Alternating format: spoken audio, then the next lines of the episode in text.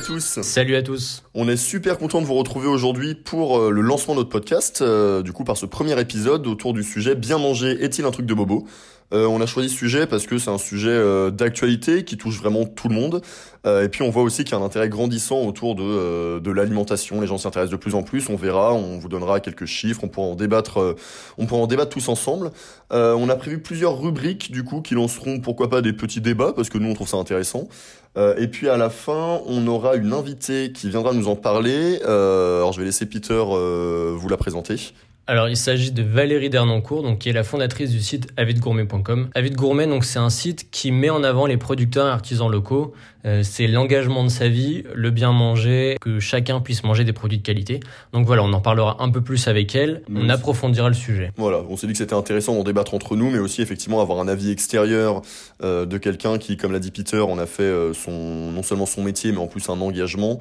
Euh, ça pouvait être très intéressant. Elle pourra nous éclairer sur certains sujets et puis pourquoi pas répondre directement à la question. Euh, on verra ça tout à l'heure. McDonald's, Quick, Pizza Hut, Burger King, Domino's Pizza. Betterave, topinambour et cucurbitacée. La restauration rapide n'est pas toujours synonyme euh, de malbouffe. Le bio c'est de l'arnaque, le bio ça sert à rien. 69% quand même des Français déclarent manger bio au moins une fois par mois. Et toi, tu donnes ça à bouffer à des clients et tu me donnes ça à bouffer Et donc, c'est très important, vous savez, de manger bio aujourd'hui. On va parler un petit peu plus d'huile que de beurre là, parce qu'on va parler des grandes enseignes. Pour finir, tu fous le gouda sur le pain, les feuilles de salade, le steak et par-dessus la mayo au curry. Alors, pour commencer, j'ai prévu un petit jeu. Je vais te faire deviner des chiffres ou des faits sur les fast-foods. Donc, premier chiffre, en sachant que le chiffre d'affaires total de la restauration en France, en 2019, je crois, est de 98 88 milliards d'euros. Ok. À ton avis, là-dedans, quelle est la part des fast-foods et de la restauration rapide? Ok, donc du coup tu comptes tous les restos, tous les trucs. Tu comptes quand tu dis fast food, c'est uniquement les grosses chaînes ou par un kebab, le kebab du coin, il compte dedans Tout est compté dedans, et notamment euh, tout ce qui est les, les boulangeries, Paul, etc., c'est du fast-food. Ah oui, d'accord. Donc tous les trucs dans les gares, tous les. Ah oui Plus de la moitié, je pense. Attends, je réfléchis. Parce que d'un autre côté, le fast-food va coûter moins cher qu'un resto. Dans un resto traditionnel, tu peux facilement euh, dépasser les 100 euros, faire plus de 100 euros chez McDo, pour ne citer que, il faut quand même y aller. Euh, mais beaucoup plus. Tu prends en plus les trucs, euh, tous les livraisons à domicile qui machin. Ouais, non, je dirais plus de la moitié. Et je vais prendre un risque 50-55 milliards. 54 milliards. Allez Je crois que c'est 62%. Ok. Non mais c'est énorme. Mais c'est énorme. Mais puis surtout que c'est- c'est c'est d'autant plus énorme, comme je disais, que euh, c'est des, c'est des enseignes dans lesquelles enfin, le ticket moyen est très faible. Je sais pas ce que c'est le ticket moyen. Il me semble que c'est 9 euros. En France, Ouais. alors deux choses. Combien il y a aujourd'hui de restaurants rapides Et pour combien d'employés? Et là, tu me donnes pas les chiffres de euh, combien il y a d'employés dans la restauration en général, mais j'en ai aucune idée. Alors si tu veux, je te donne le nombre d'employés qu'il y a en France. 180 000 salariés en France en restauration rapide. Ah, mais j'aurais dit vachement plus en fait. Alors attends, je vais partir sur un truc, parce qu'il faut aussi compter qu'on parle pas que des McDo, on parle aussi du petit kebab et du machin. C'est quoi, je vais dire une moyenne de 10 salariés, ce qui fait. Bah non, ce qui ferait 18 000. Ouais, allez, je parle là-dessus. 18 000 euh, trucs de restauration rapide. 32 000. Ah, je suis très loin là pour le coup, ouais, c'est quasiment euh, le double. Tous les ans, en fait, il y a le site MyPharma qui fait le classement des pires villes françaises pour la malbouffe. Oui. Pour ça, il se base sur un truc simple le nombre d'enseignes de fast-food pour 1000 habitants. Quelle est la pire ville dans le classement Quelle est la pire ville? Et moi, j'étais hyper choqué. Moi, en fait, comme ça, je dirais Paris. Paris, t'as un fast-food, enfin, t'en as même 5 par rue. Après, vu qu'il y a 2 millions et demi d'habitants, tu vois, moi, je partirais peut-être sur Lille, sachant que c'est une ville très étudiante et que bah, les étudiants mangent quand même vachement plus de fast-food que, de, que les autres. Et je crois que t'es en train de compter à quelle position est Lille. Et Lille est planté. 9e. Non, mais c'est une grande ville, on est d'accord, c'est pas un truc. euh, Ouais, ouais, c'est une, très grande ville. C'est Bordeaux. Ah, bah oui, bah, j'ai pas du tout pensé. Et quand tu regardes, Oui, au final, euh, quand tu prends Paris, Ouais. donc quatrième, il y a quasi 400 enseignes de fast-food. Ouais. Ah, ce qui est pas. euh, Attends, 400 enseignes de fast-food, 20 arrondissements, euh, oui, ça en fait. euh, Bordeaux, il y en a un peu plus de 40. Sérieux? Quel pourcentage de Français Ouais. essaye de privilégier des produits alimentaires locaux le plus souvent possible? Donc question. combien de pourcentage de Français L'intitulé exact, c'est tant de pourcentage des Français Ouais. Essayent de privilégier des produits alimentaires locaux le plus souvent possible et aimeraient en trouver plus en restauration. Le problème des produits bio locaux, justement, on en parlera et justement euh, Valérie qui viendra en parler avec nous tout à l'heure, je pense aura des aura des chiffres super intéressants.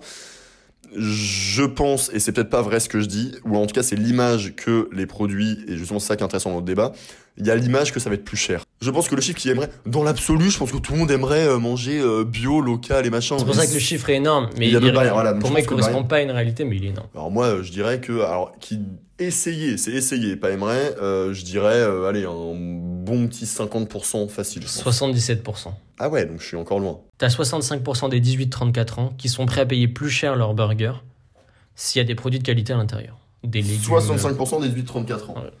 Je suis c'est c'est prêt à payer, ça veut dire qu'ils le font. Mais à chaque fois, je donne cet exemple-là, mais t'as plein d'enseignes. Alors c'est de la restauration rapide, mais c'est des enseignes de restauration rapide un peu plus quali, qui te proposent des burgers qui en soi, ton burger va te coûter un peu plus cher que chez McDo, mais en soi pas beaucoup plus cher. Et que ça soit au niveau du goût, au niveau des produits, au niveau de tout, ça n'a rien à voir. Dernier chiffre rapide pour euh, clôturer euh, ce petit quiz.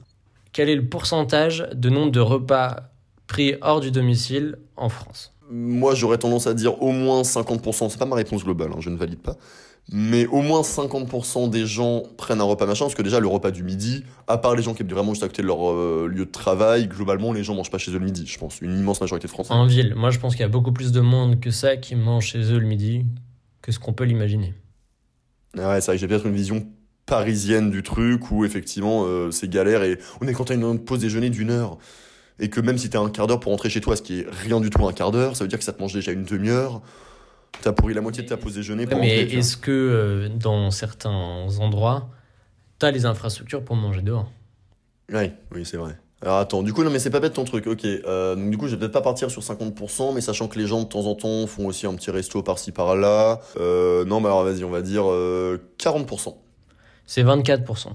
Ah, quoi? Ouais. 24% en dehors de leur domicile?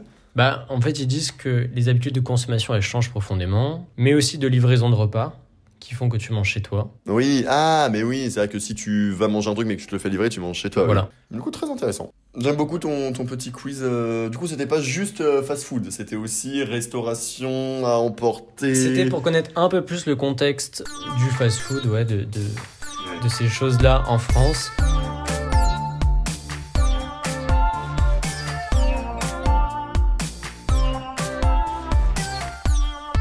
Euh, donc maintenant Peter, ça va être à mon tour. Je t'ai préparé quelques. Alors je vais d'abord expliquer le contexte de pourquoi j'ai fait ça. Moi ce que je trouvais intéressant c'est bien manger, donc on l'a expliqué, euh, c'est un sujet très d'actualité. Est-il un truc de bobo? Donc on a voulu donner une, une tournure assez marrante à ce podcast parce que c'est quelque chose qu'on entend souvent. On a souvent l'image aussi de la personne qui mange bien. On imagine le mec avec son tote bag ou son petit panier en osier. Moi ce que je mets derrière bobo et on s'expliquera après. Et ça va rejoindre un peu les chiffres. C'est ce qu'on entend souvent par Bobo, c'est quelqu'un qui globalement a fait pas mal d'études, qui est quelqu'un de cultivé, qui a un bon niveau de vie. C'est un urbain, un Bobo. Globalement Ouais, et c'est urbain un, pour ouais, moi. c'est un urbain un peu cultivé, C'est un qui est urbain dans qui à du des temps, musées, qui suit les modes, etc. qui suit les modes, qui va être tolérant sur des sujets sociétaux, qui machin, qui va faire attention à ce qu'il mange, d'où le truc. Et c'est pour ça qu'il y a souvent des critiques que bien manger et manger bio, manger local, et on a même euh, souvent même le quinoa qui, pareil, encore une fois, sacralise un peu tous les trucs. Donc voilà, donc bien manger, tiens, un truc de bon, on trouvait ça intéressant. Du coup, j'ai été trouvé des petites euh, données démographiques. euh, sur euh, en fait ce que mangent les gens en fonction de leur niveau d'études. Donc pareil, il faut faire une différenciation énorme. Niveau d'études et classe sociale, c'est pas la même chose. Tu peux faire très peu d'études et avoir un pouvoir d'achat très élevé. Et à l'inverse, il y a des gens qui ont bac plus 8 et euh, qui crèvent la dalle concrètement. Après, globalement, on va généraliser et faire une petite transgression machin. Globalement, en France, si tu as les stades, plus tu as fait d'études, mieux tu gagnes ta vie. Globalement. Ce qui n'est pas une science exacte. Mais voilà. Oui, en fait, il faut juste s'appuyer sur les chiffres, euh, savoir que c'est pas une, géné- une généralité, mais on peut s'appuyer dessus pour comprendre un peu en termes de masse de population, on va dire. Donc j'ai fait une petite, une petite intro. Alors j'ai trouvé des chiffres très intéressants. Euh, en fait, qui montrent que le que euh, que les Français en fait consomment globalement les mêmes aliments, mais pas dans les mêmes proportions en fonction de leur niveau d'études. J'ai trouvé aussi un truc sur la ration journalière, donc c'est-à-dire la quantité globale ingurgitée par par les Français. Est-ce que alors je, est-ce que tu as une idée de la quantité en poids qu'on mange chaque jour? On part du principe parce que, par exemple, tout le monde ne prend pas de petit déjeuner, etc. Ouais. Ah bah après, c'est la masse totale. Et encore une fois, euh, ça ne veut pas dire malbouffe. Tu peux manger beaucoup en quantité, mais manger euh, des légumes, des, euh, des trucs très équilibrés, et manger très peu, mais, euh, mais manger que de la merde. En moyenne, je dirais 1,2 kg. Alors pas du tout, je te donne le truc. Donc pour les niveaux d'études primaires ou collège, c'est 2,8 kilos. C'est énorme. Bah ça m'a paru assez énorme aussi. Et pour les niveaux supérieurs études plus haut bac, à ton avis, c'est plus ou moins que 2,8 C'est kilos moins. Non, c'est plus, c'est 3 kilos. Putain, mais 3 kilos. Ouais. Mais ça me paraissait énorme, C'est énorme aussi. parce que tu prends euh, petit-déj. Non, mais 3 Euh, kilos sur une personne de 70 kilos en pourcentage de son poids. Mais du coup, voilà, donc il y a des trucs. Par exemple, ce que je trouve intéressant, c'est que la viande. On avait vu là, notamment, il y avait eu un peu un bad buzz autour de tous les acteurs. Euh, c'est globalement des acteurs, mais c'est des personnalités, 500 personnalités qui appelaient à faire un lundi vert, à consommer ni poisson ni viande. Et du coup, ça rejoint un peu ce truc de bien manger, geste un peu écolo. Et ils se sont fait un peu lyncher par plein de gens qui disent, mais en fait, vous vous rendez pas compte que pour la majorité des gens, en fait, ils font un lundi vert, mais pas par conscience écologique forcément, parce que les gens n'ont pas les moyens de manger du poisson ou de la viande, vu que c'est des produits chers tous les jours. Et en fait, moi, ce que je trouve intéressant, donc dans les chiffres, en fait, les niveaux. Alors, encore une fois, il faut pas faire le parallèle trop rapide entre niveau d'études bas égale classe populaire, mais les gens qui ont fait moins d'études, en fait, plus tu as fait d'études, moins tu manges de viande. Mais alors, moi, je pense que. Alors, j'en sais rien du tout, hein, je suis pas expert. Mais honnêtement, je pense que ça peut s'expliquer par le fait que plus tu es diplômé, donc que tu as d'argent. Parce Ouais. que. Globalement, c'est ce On va, on va prendre le truc classique de. euh, Diplôme égale. euh, voilà, ce qui, encore une fois, faut prendre avec des pincettes, c'est pas vrai tout le temps, mais globalement, voilà, tu vois, les stats françaises, c'est ça. Je pense, je pense que tu es plus à même de d'acheter et de consommer des substituts à la viande. Que de la viande. Par exemple, tu vas pas manger de la viande à tous les repas. Par contre, tu vas manger, bah, je sais pas, de la viande le midi. Et le soir, tu vas manger euh, du tofu, des trucs comme ça, qui paraissent justement des, clichés bobos. Mais globalement, il n'y a pas des écarts énormes dans les produits consommés en fonction des, des études. Et euh, donc voilà, il y a quand même un déséquilibre social qui se manifeste lorsqu'on cible certains produits comme les aliments euh, issus de l'agriculture biologique, où là effectivement, euh, un individu qui exerce une profession de cadre ou ayant au minimum le bac en consomme deux fois plus qu'un ouvrier ayant arrêté son cursus au collège ou au lycée. Donc en fait, la vraie différence, elle se fait pas tant sur les aliments et sur ce que tu vas consommer, mais effectivement sur le bio, sur le, hum, sur le local. Et après, il y a un phénomène aussi intéressant de tu reproduis globalement le schéma social dans lequel tu as grandi. Alors ça, c'est vrai pour plein de choses bien au-delà de l'alimentation. Mais en fait, euh, les enfants, en fonction du niveau d'études et de la profession des parents, en fait, après, à l'âge adulte, mais voilà, si tu as été sensibilisé à bien manger, euh, forcément, tu vas... euh, C'est logique. donc après, j'ai des études que j'ai trouvées assez intéressantes, qui sont sur en fait les facteurs déterminants au moment où tu achètes un produit. Non quand tu es dans ton magasin, en fonction de ton niveau d'études toujours, qu'est-ce qui va influencer le choix de tel ou tel produit? Je te donne les critères. Les critères sont le prix, l'habitude, le goût, l'origine ou la provenance. Donc est-ce que ça va être euh, local, machin. Les offres promotionnelles ponctuelles. Pas la même chose que le prix la marque, le mode de production et le signe de qualité, donc les labels. Alors je sais pas si le bio rentre dedans, mais il y a label, AOC, IGP, tout ça. Donc, donc le bio, euh, normalement, rentre dedans. le bio rentre dedans, je pense. Selon toi, par exemple, donc, en... quels sont les trois facteurs déterminants pour les personnes, donc les moins diplômées, qui ont arrêté au primaire ou au collège. Donc parmi les trois trucs, je vais les redire rapidement, prix, habitude, goût, origine ou provenance, offre promotionnelle, ponctuelle, marque, mode de production, signe de, signe de qualité. Alors, les offres promotionnelles, En un, tu dis offre promotionnelle, le prix. Le prix en deux, donc du coup deux facteurs liés au prix en... Voilà. et la marque. Alors, tu n'as pas bon. ok, sur les trois, Euh, j'en ai quand Il même y en deux a, alors il y en a un que t'as eu bon, mais pas au bon endroit. Offre promotionnelle, tu t'es totalement planté. À ma grande surprise, j'aurais dit beaucoup plus. En fait, c'est très bas. Chez les personnes les moins diplômées, le prix est de très très loin. Euh, il explose sous le reste. En première position Ouais. Et beaucoup plus que les autres euh, classes sociales. Dans le prix que ça, tu as, les marques repères, par exemple, qui sont les marques les moins chères des magasins et qui sont souvent les marques du magasin. Oui, les marques euh, distributeurs, on appelle ça, je crois. Ou, ouais, ça. Et je crois, j'ai entendu ça plusieurs fois et je, je, je pense que c'est vraiment sûr, Ouais. qu'au final, c'est pas plus mauvais que le reste. Ouais, bien sûr. Notamment parce qu'il y a moins de conservateurs, Oui. etc., parce que moins cher. Oui. Et donc, au final, parfois, il vaut mieux acheter de la marque repère, qui est parfois la même chose, mais juste avec un packaging et un nom différent, ou parfois même euh, de meilleure qualité. Mais alors, on en parlera tout à l'heure, mais euh, notamment avec tout le développement des applis comme Yuka et euh, que j'utilise, hein, comme beaucoup de gens parce que je fais attention à ça. Plein de fois, en fait, je scanne des trucs et j'avais fait l'exemple. Bon, alors c'est de la malbouffe dans tous les cas. hein, je suis voilà, j'ai acheté des danettes à la vanille. J'aime bien ça, on me juge pas. Et en fait, j'étais donc dans un magasin machin et j'ai scanné la marque Danette. Et après, j'ai scanné la marque, mais Carrefour Discount. Donc le truc vraiment, mais c'est même le bas de gamme de la marque, con- enfin le, le vraiment truc discount de la marque constructeur. Elle coûte, mais genre 20 fois moins cher, c'est euh, même pas en euros les 4 danettes, je crois. Et c'est la même chose. Et non, non, le score Yuka était loin d'être dégueu. Alors que les danettes Yuka, il clignote en rouge, il te dit euh, hum, euh, fuis. Et la marque constructeur, alors c'est pas bon quand même, mais par rapport à la marque, euh, voilà, c'est c'est- beaucoup mieux. ça n'a rien à voir. C'est beaucoup mieux pour la santé, beaucoup moins cher, et au goût, souvent c'est fabriqué dans des usines similaires en fait, avec les mêmes process. Bien sûr, c'est juste que c'est le euh, packaging différent. Après, euh, Il faut moins de pub. Yuka, Yuka c'est super parce que euh, je crois que c'est Intermarché par exemple, et d'autres après qu'on suit, mais Oui. qu'on réévalué tous leurs produits. Tu as Ouais. eu une marque de soupe aussi qui a Mais entièrement revu ses recettes. J'ai prévu d'en parler avec toi euh, juste après. Mais effectivement, on parlera du pouvoir des Je- Je consommateurs. spoil pas trop Ne alors. spoil pas, mais est-ce que j'ai bossé quand même un peu Je voudrais pas que Mais par me- contre, Yuka, pour moi, il y a une réserve. Oui. C'est qu'en fait, c'est des chiffres bruts Oui. sans analyse. Par exemple, si tu, si tu vas scanner du beurre, ça veut dire Oui, que c'est bah, trop gras. Mais c'est l'exemple que je donne tout le temps. C'est mais- vrai. Alors Bah, que oui, mais, du sauf que beurre, évidemment, du c'est gras, c'est du beurre.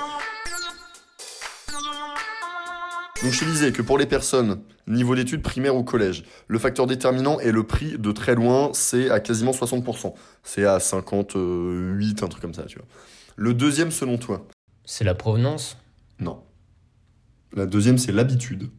Ah putain, bah, j'avais pas entendu l'habitude. Donc c'est eux qui sont en tête sur euh, prix et habitude. Et le troisième, c'est le goût. Parce que bon, bah, quand même, on mange Bah, aussi tu vois, que ça soit m'étonne. bon en goût. Mais Ça même, t'étonne que ça soit, que ce soit le goût en mais, troisième? mais même sans, sans parler de, de différence avec les niveaux de diplôme, etc. Ouais. Même quelqu'un de très dit, qui a fait 12 ans d'études, etc. Ouais.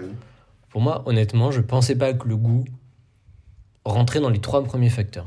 Mais non, mais tu manges un truc, tu t'achètes, tu fais, ah bah ça j'aime bien, c'est bon, c'est un truc que tu vas manger. C'est comme les fringues.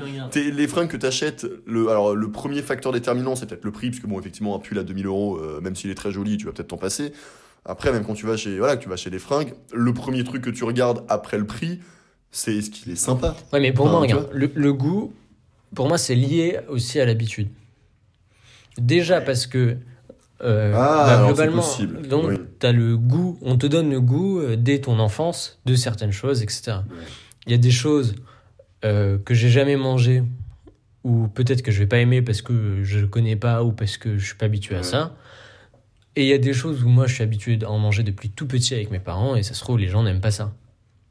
Oui, mais oui, en fait, je pense, mais t'as raison ce que tu dis, c'est que je pense qu'effectivement, l'habitude, je réfléchis, moi, les marques où j'achète systématiquement la même marque sans réfléchir, c'est que sur la malbouffe, c'est des sodas, euh, alors fast food, j'ai envie de tel fast food, je dis pas, ah là, je mangerais bien euh, de la merde ce soir, tu vois, je, euh, Ouais. j'ai envie de, d'un McDo, d'un KFC, d'un Quick, tiens, j'en cite plein, comme ça au moins on est, voilà, mais, mais oui, ok, donc habitude. Quels sont pour toi les trois facteurs déterminants pour l'achat d'un produit Je répète, quand tu es devant le magasin, euh, au moment de choisir ton truc et que tu as diplôme bac plus 4 et plus? Euh, J'aimerais bien dire la provenance, mais je pense que. T'aimerais bien dire origine ou provenance? Mais c'est totalement hypocrite. Ok. Ouais. Il y a plein de personnes qui vont dire qu'ils regardent vachement la provenance, etc. Mais quand en réalité c'est faux et ça correspond à rien du tout. Ok. Donc moi je dirais tout ce qui est label et tout, c'est dans le classement. Mais là, c'est ce que les gens déclarent euh, dire, hein, donc c'est pas forcément. euh, voilà. C'est euh, c'est basé sur ce que les gens déclarent. Après, euh, oui, personne les a suivis dans les rayons pour vérifier. Alors moi je pense que les labels, etc. c'est dans le classement. Ok, c'est dans le top 3 pour toi. Ok. Mine de rien l'habitude. Ok. Et encore une fois, pour revenir sur le débat d'avance, enfin sur le chiffre d'avance, s'il n'y a pas l'habitude dedans, c'est totalement hypocrite. Ok.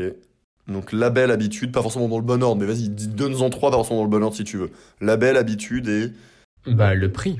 Label, habitude, prix. Même si t'en fous Ok. plus du prix, parce que tu peux être à bac plus 4, ça veut pas dire que t'es millionnaire. Oui, bah, Donc le, prix, donc le prix Le a prix, ah bah, forcément Euh, une importance. Tu peux avoir un bac plus 5 et euh, appartenir à la classe moyenne. Enfin oui, t'es pas forcément un anti euh, parce que tu vois. Je te donne le truc, tu en as un de bon et à la bonne place. Les deux autres, euh, totalement faux. C'est le prix. Le prix, c'est le troisième facteur déterminant. Donc effectivement, t'as raison. Euh, Moi, au début, j'ai fait ah ou... Enfin non, je me suis pas dit ah ouais c'est marrant, mais euh, mais voilà, oui non, effectivement c'est normal la parce provenance. que origine et provenance, c'est en premier. C'est complètement faux. Pour moi, Après, je. les chiffres. C'est ce que les gens déclarent. Ouais, non, mais bien sûr. Tu vois, Bah, après, tu vois moi, beaucoup de monde que- regarder et se dire Ah non, ça je prends pas, c'est pas français. Non. Ah, mais oui, mais alors moi, je l'interprète différemment. Pour moi, tu vas pas forcément refuser de le prendre, mais après, si tu as le choix dans ton supermarché entre des courgettes françaises et des courgettes espagnoles, tu vas privilégier les courgettes françaises. même, je trouve que c'est pas assez mis en avant. Ah si, c'est oh, si, c'est écrit en énorme au rayon fruits et légumes. euh, Ton... la ouais, du fruits et légumes, mais c'est sur plein de choses. Euh, c'est aussi sur euh, la viande, euh, etc. Oh, la Non, si, justement, je trouve que le viande et fruits et légumes, c'est mis en avant. Ce qui est pas mis en avant, c'est quand t'achètes un yaourt, ils te disent rarement d'où vient le lait à partir duquel ils ont fait le yaourt. Alors si t'as des marques, justement, qui font des campagnes là-dessus, à dire oui, on privilégie les producteurs français et tout, mais... Donc, euh, on en était où t'avais... Euh, on a, donc pour les personnes euh, qui ont un niveau d'études Bac plus 4, donc les personnes les plus diplômées de la population française, le prix est le troisième facteur le plus important dans le choix d'un produit au moment où ils font leurs courses.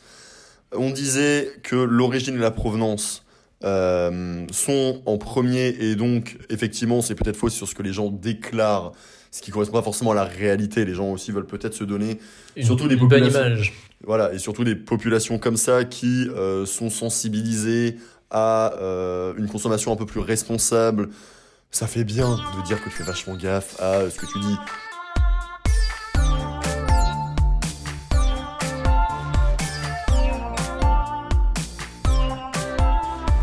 Donc maintenant Peter, on va s'intéresser, moi il y a un sujet que je trouve super intéressant parce que j'aime bien ce genre de sujet, qui est le pouvoir des consommateurs sur l'industrie agroalimentaire. C'est vrai que c'est vrai que souvent on a l'image des industries agroalimentaires, en tout cas euh, je veux pas parler de tout le monde, mais moi c'est vrai que c'est l'image que j'ai, qui sont un peu des, euh, des grosses multinationales. Euh, Avec le cliché du mec avec les cheveux gris. euh, Ouais, son gros cigare, qu'on a rien à foutre et voilà. Est-ce que c'est vrai, est-ce que c'est pas vrai? On n'est même pas là pour en débattre. Après, ce qui est vrai, c'est que pendant des années, il y a eu un, il y a eu et ce qui est vrai des, des choses qui ont été mises dans les produits agroalimentaires, que ce soit des additifs, des conservateurs, des choses extrêmement nocives. Et on voit depuis quelques années, alors il y a eu les trucs avec euh, Système U qui a décidé, moi il y a des choses que je trouve très marquantes, qui est que Système U a décidé de retirer 90 substances controversées de 6000 produits. Et aujourd'hui, ça en devient même un argument marketing. Ils en ont fait, euh, ils en ont fait de la pub. Et donc pour moi, ça montre à quel point le pouvoir des consommateurs est énorme, parce que je le répète, c'est 90 substances controversées, pas illégales. Il n'y a rien légalement qui les interdisait de mettre ces produits-là dans leur truc. Pour moi, il y a deux possibilités. Soit il y a un cadre légal qui rentre, sauf qu'après on sait que c'est compliqué aussi, il y a des histoires de lobbying, de machin. Après, là où le pouvoir des consommateurs il est énorme, c'est que je suis désolé, mais si demain tous les gens qui mangent du Nutella, alors là je dis tous les gens, je me mets pas dedans, je me désolidarise totalement parce que j'en ai jamais acheté, voilà. Et pareil, encore une fois, c'est de la malbouffe. Où on parlait de la malbouffe tout à l'heure, je fais encore une petite aparté. La malbouffe souvent est très chère. Le Coca ça coûte très cher, les Kinder ça coûte très cher, le Nutella j'en ai jamais acheté. L'autre fois je suis passé dans mon supermarché devant le rayon Nutella, j'ai regardé les prix. C'est 4,20€ non, un pot C'est hors de prix. Et donc je m'éloigne, je reviens sur mon sujet. Là où le pouvoir des consommateurs il est énorme, c'est qu'aujourd'hui Nutella a le droit de continuer de mettre de l'huile de palme dedans et donc de détruire à la fois la santé des consommateurs et la planète en toute impunité. Si demain Et des orangs-outans. et des orang-outans, si demain tout le monde décide de boycotter Nutella et décide d'arrêter d'acheter du Nutella, mais je donne même pas 6 mois à Nutella pour mettre en place une nouvelle recette dans laquelle il y a plus d'huile de palme parce que pour eux, ça sera une question de survie. On sait qu'aujourd'hui, il y a des milliers, à mon avis, de personnes qui vivent avec le pognon monstrueux que rapporte Nutella. Si demain tout le monde dit, ok, Nutella terminé parce que c'est de la merde, je décide d'acheter de la pâte à tartiner bio, des trucs sans huile de palme, machin, mais Nutella, dans les 6 mois, ils changent et ils seront pas contraints par le cadre légal. Alors moi j'ai plusieurs points dessus. Euh, D'abord, pour rester sur l'exemple de l'huile de palme, Mm. plus large que le Nutella. Par exemple, donc, dans mon école, il y a des distributeurs. Dans ces distributeurs, il y a des Kinder Bueno, euh, etc., Ouais. etc. Donc de l'huile de palme. Il y en a donc, il y a ces produits-là, donc ils achètent ces produits-là. On peut pas leur en vouloir. C'est dans la machine. À force d'en casser les, de casser les pieds de tout le monde avec ça. J'avais un peu le cliché, à chaque fois tout le monde me disait ah, regarde, je mange de l'huile de palme. Ou alors, au contraire, euh, ça Ou tu finit par pour faire un bobo. euh, pour un bobo et pour un euh, relou, mais je m'en foutais. et c'était plus devenu un jeu. Sauf qu'au final, je me suis rendu compte qu'au fur et à mesure des semaines, il y a plein de gens, plein, euh, proportion gardée, parce qu'on Tu veux dire que t'es un peu un leader d'opinion et que à toi seul tu as réussi à faire boycotter Mais qu'au final, Kinder et tout. Non, les mais- gens se sont rendus compte Oui. et qu'ils me disaient, il me disait où il y avait la remarque de ah non bah j'en prends pas Ouais.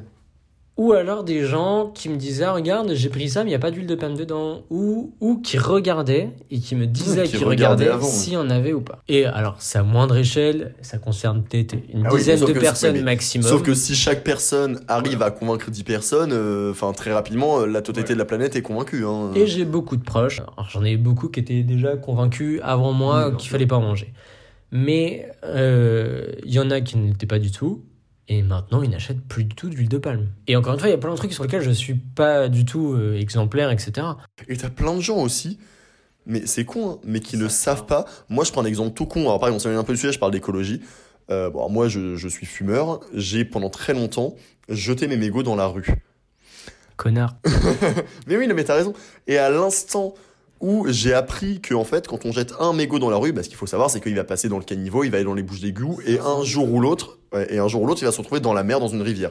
Et un mégot, vu que, bah, évidemment, euh, le tabac c'est de la merde, et ce qu'ils mettent dans leur mégot, il y a plein de produits euh, chimiques, Des insecticides, etc. des insecticides et tout.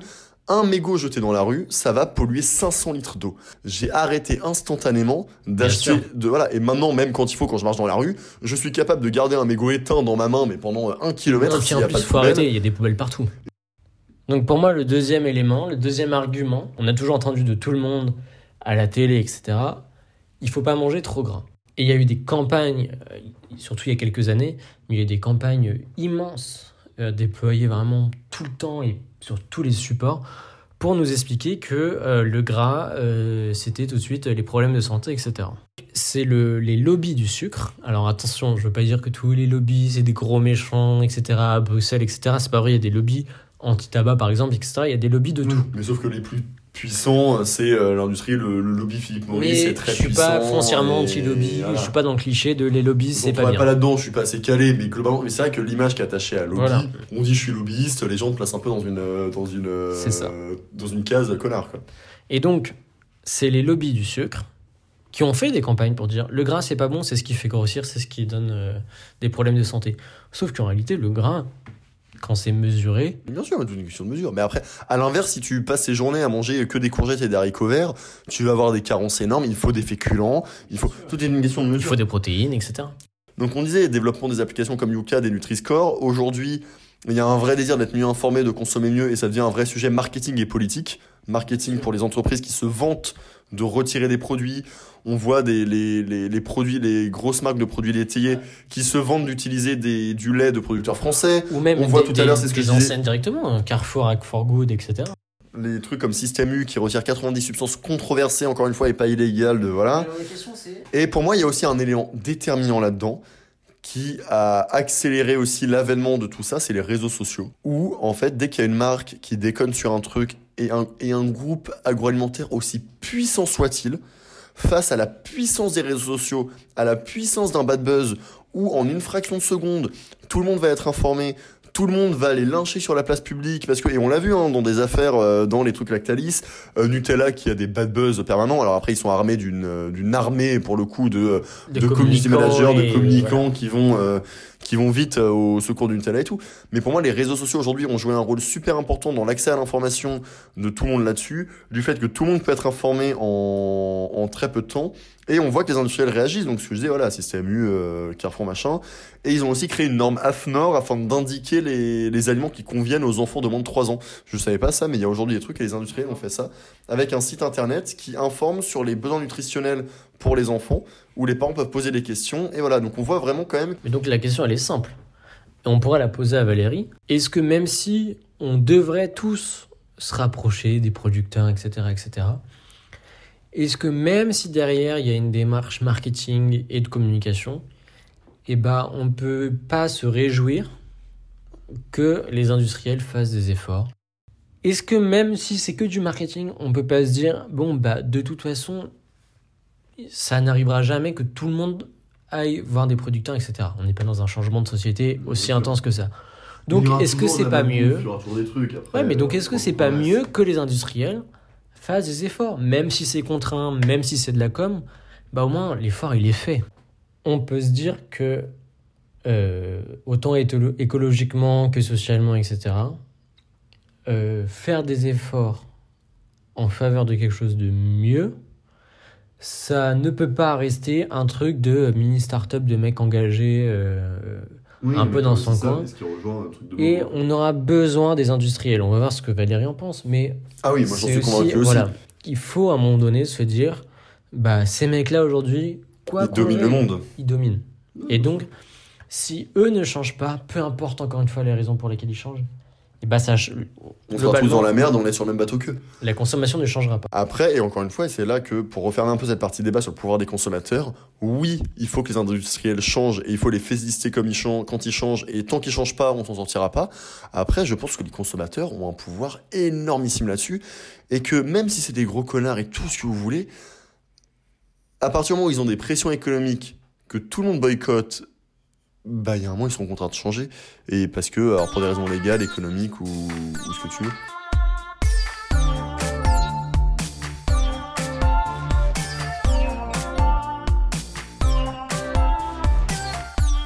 Donc bah bonjour Valérie, on va dire tout de suite, euh, on se connaît déjà, j'ai été ton stagiaire euh, chez Avid Gourmet. Exactement. Du coup, est-ce que tu peux nous présenter Avid Gourmet?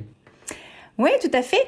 Donc, euh, Avis Gourmet, euh, c'est... Euh, alors déjà, juste pour remettre du contexte là-dessus, moi j'ai créé Avis Gourmet avec Thibaut, qui est mon cousin et associé, parce qu'on avait fait le constat que c'était compliqué de, bah, de trouver facilement les bonnes adresses de producteurs et d'artisans petits commerces alimentaires indépendants surtout quand on recherchait un produit particulier comme une bonne baguette ou euh, voilà de la bonne viennoiserie ou un bon fraisier. Tout le monde, tous les artisans euh, sont pas capables de voilà de, de proposer euh, ces, ces produits-là d'une part et puis d'autre part l'autre constat c'était que ben, il y a y a plein de petits producteurs, artisans, commerçants qui sont des vraies pépites, qui ont des produits magnifiques et, et qui, qui communiquent peu ou mal euh, et qui sont pas connus euh, de gens euh, qui seraient très intéressés de les connaître. Donc c'est pour ça qu'on a créé avidgourmet.com il y a trois ans. et Avid Gourmet concrètement c'est un site communautaire qui va permettre aux consommateurs gourmets bah, de, partager leurs bonnes adresses sur le site pour les faire découvrir à d'autres qui recherchent les bonnes adresses. Donc vraiment l'idée là, c'est de faciliter l'accès aux bonnes adresses et puis de, promouvoir euh, les, euh, voilà, les artisans, commerçants euh, qui travaillent bien. On voit qu'il y a des grosses évolutions dans la manière de fonctionner. Enfin, il y a de plus en plus de gens qui vont vouloir aller plus vers des, justement des producteurs plus petits, indépendants, locaux, etc. Est-ce que tu penses que c'est un changement de consommation qui est important ou alors est-ce que c'est que des petites avancées? Je, pense qu'il y a une tendance de fond euh, depuis depuis les crises alimentaires euh, de voilà de la vache folle, euh, les lasagnes de cheval, les, les steaks hachés polonais. voilà, il y a une vraie méfiance à juste titre euh, des consommateurs euh, sur euh, voilà sur la malbouffe, sur l'industrie, l'industrie agroalimentaire, dans ce qu'elle a de pire. et elle peut, elle faire vraiment des choses terribles, l'industrie agroalimentaire. Donc il y a quand même une, une tendance de fond. il y a, mais, mais je suis, je, je pense malheureusement aussi que notre société, elle reste une société vis-à-vis -vis de l'alimentation à, à deux vitesses quoi. Il y a un mouvement de fond, euh, voilà, un groupe de gens convaincus euh, récemment ou moins récemment convaincus euh, qui qui voilà qui se bougent et qui ont pris conscience de l'impact de ce qu'ils mettent dans leur assiette à la fois sur eux et sur la société. mais il y a il y a aussi beaucoup de gens parce qu'ils n'ont pas été éduqués, parce qu'ils n'ont pas la culture de, du bien manger, parce que euh, voilà, parce qu'ils n'ont pas encore pris conscience. Il y a encore beaucoup de gens qui sont très éloignés de tout ça. Bah, c'est marrant parce que c'est exactement ce qu'on disait nous euh, plus tôt dans le podcast. Oui, bah tu vois, je voilà, je pense qu'il y a heureusement la la, la, la, la, foule des gens, euh, les millions de gens qui euh, qui ont pris conscience. C'est euh, voilà, c'est c'est ce groupe-là a tendance, à, il y a une tendance de fond et, et ce groupe-là augmente. La tendance est positive euh, mais on, reste quand même une société, à, mes yeux, à, voilà, à deux vitesses. Euh, alors moi, du coup, Julien, j'ai une question. Vous nous, vous nous parliez tout à l'heure des industries agroalimentaires. Euh, on voit qu'elles font quelques efforts depuis quelques temps. Quel regard vous portez là-dessus? Est-ce que vous pensez que c'est purement marketing? Ou alors est-ce que vous pensez qu'il y a une réelle prise de conscience? Et si oui, qu'est-ce que ça va amener? Est-ce que c'est important de pouvoir compter sur ces grosses industries agroalimentaires? Euh, Voilà. Euh, je dirais un peu des deux. Je vais étayer un petit peu. Je pense qu'il y a beaucoup de marketing. hein. Quand, la grande distribution dit agir pour une meilleure alimentation, euh, euh, aider les producteurs, ça c'est beaucoup de marketing. hein. on, le sait tous. L'in- L'industrie agroalimentaire et la grande distribution, c'est beaucoup de plastique, c'est beaucoup de produits qui viennent de partout dans le monde, c'est beaucoup d'additifs, beaucoup de conservateurs. Alors tout le monde est, est pas comme ça, hein, mais globalement, c'est quand même pas un modèle très vertueux. Donc il y a beaucoup de marketing. Mais euh, il n'y a pas photo, si le consommateur change, euh, il a le pouvoir de faire changer l'industrie agro. Il y a, ça c'est clair. Je veux dire, si le consommateur dit et dans ses achats euh, fait le choix d'acheter euh, différemment et de plus acheter certaines choses, on le voit bien, l'industrie elle s'adapte. Bien sûr, c'est ce qu'on disait justement dans le podcast où, en, gros, l'idée, euh, c'est qu'on disait qu'il y a, il y a plusieurs euh, façons de contraindre les gros industriels. C'est soit euh, ça passe par, tout ce qui est législatif, où on interdit purement et simplement certaines substances, soit il y a des pressions économiques, où on a donné l'exemple de Nutella avec l'huile de palme. Si demain tout le monde boycotte Nutella parce que c'est mauvais pour l'environnement et pour la santé, je donne même pas six mois à Nutella pour... pour faire une nouvelle recette plus respectueuse de l'environnement et de, et de la santé. Quoi. Donc du coup, les consommateurs ont un rôle à jouer euh, immense. Euh, Peter, je crois que tu... Ouais, d'ailleurs, euh, qu'est-ce que tu penses des plateformes locavores? Donc j'explique juste, comme par exemple La Ruche qui dit oui, des plateformes qui mettent en relation le consommateur avec bah, directement les producteurs locaux, etc. Parce qu'au final, on voit qu'elles se développent, donc que paradoxalement, elles vont devenir ou elles deviennent déjà des sortes d'industries. Du coup, toi, c'est quoi ton avis par rapport à ça? Euh, glo- globalement, euh, c'est alors ces plateformes-là, très clairement, un producteur euh, tout seul, euh, il y en a qui ont la capacité à vendre en direct et qui le font bien parce qu'ils ont le sens du commerce, parce que parce que euh, voilà, ils arrivent à communiquer, à attirer du monde, des clients et voilà. Il y a des gens où il y a, y a- qui sont qui sont un peu reculés. Tu vois typiquement à la campagne, un producteur qui est reculé d'une zone de chalandise et il a qui a qui a pas un potentiel d'achat tout près. Euh, il, a besoin de ces plateformes-là par manque de temps, par manque de zone de chalandise. Ces plateformes-là, elles vont lui ramener une audience euh, de, consommateurs. Donc moi, j'ai plutôt un regard euh, favorable dans le sens où ça aide à, à promouvoir euh, le local, les producteurs locaux, et c'est quand même un, modèle, même, même si la ruche, et c'est normal, garde une commission, euh, euh, c'est normal, hein, parce qu'ils font, ils font du boulot, ils font du boulot derrière, euh, ça, ça, ça, ça, ça fait la promotion de- de- d'un d'un modèle qui est quand même nettement plus vertueux que le modèle de la grande distribution. Et du coup, euh, dernière, euh, dernière question euh, pour conclure. Euh, vous avez évoqué qu'il y a une industrie, donc a deux vitesses concernées, euh, non concernées. Et le sujet de notre podcast, c'est bien manger est-il un truc de bobo? Et du coup, on aimerait bien euh, tout simplement avoir votre regard là-dessus. Est-ce que c'est vraiment réservé? Je recontextualise ce qu'on entend par bobo, ce qu'on a dit dans le podcast. Quand on parle de bobo, on fait un peu l'archétype de... euh, c'est le cliché de c'est un urbain euh, qui a un fort niveau d'études, qui va être bien pensant, enfin souvent qu'on qualifie de bien pensant, quelqu'un qui va être intéressé par euh, par des sujets sociétaux, par euh, par tout ce qui est très culturel et qui jouit d'un bon niveau de vie aussi. Et donc du coup, est-ce que selon vous, bien manger, c'est vraiment un truc de bobo ou est-ce que c'est à l'inverse plus assez, plus accessible au plus grand nombre? Euh, dans des, alors, globalement, je dirais non, parce que dans les, dans les campagnes, euh, clairement, c'est pas des bobos, et je peux vous dire qu'ils savent ce que c'est que manger des bons produits, des tomates du jardin qui ont du goût, euh, de, la, de la bonne viande, un poulet qui a, qui, qui, qui voilà, un, un, vrai bon poulet. Euh, ce que je veux dire par là, c'est que voilà, c'est pas réservé à une élite urbaine. euh, euh, le bien manger, c'est c'est pas ça. Après, euh, pour à Paris, je pense à Paris particulièrement, à Paris, il y a des coûts logistiques et il y a un système de distribution qui est tel que effectivement, bien manger à Paris, acheter des produits de qualité euh, à Paris, euh, c'est souvent cher. Donc, donc, donc, donc dans, certaines zones, effectivement, c'est, elle peut donner l'image d'être réservée à, à, à, des gens qui ont les moyens, quoi.